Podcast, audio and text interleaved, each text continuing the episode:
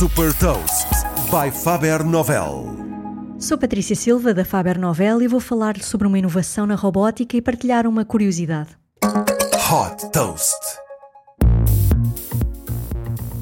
Uma equipa de investigadores da Universidade Chinesa de Hong Kong desenvolveu um robô em forma de fluido que pode ser ingerido por pacientes e servir como uma ferramenta de apoio médico.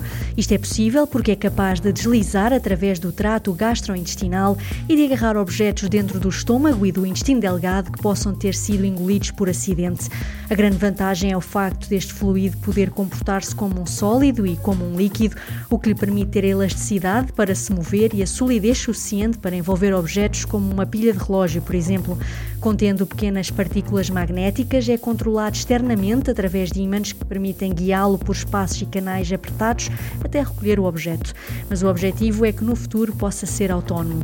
Apesar de a sua utilização ainda estar em fase de investigação e exploração, a utilidade deste robô pode estender-se a outras áreas, como a reparação de circuitos elétricos.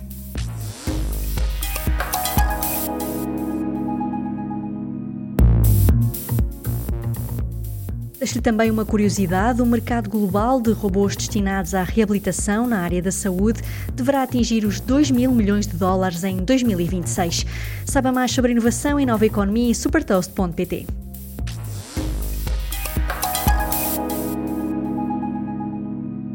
Super Toast é um projeto editorial da Faber Novel que distribui o futuro hoje para preparar as empresas para o amanhã.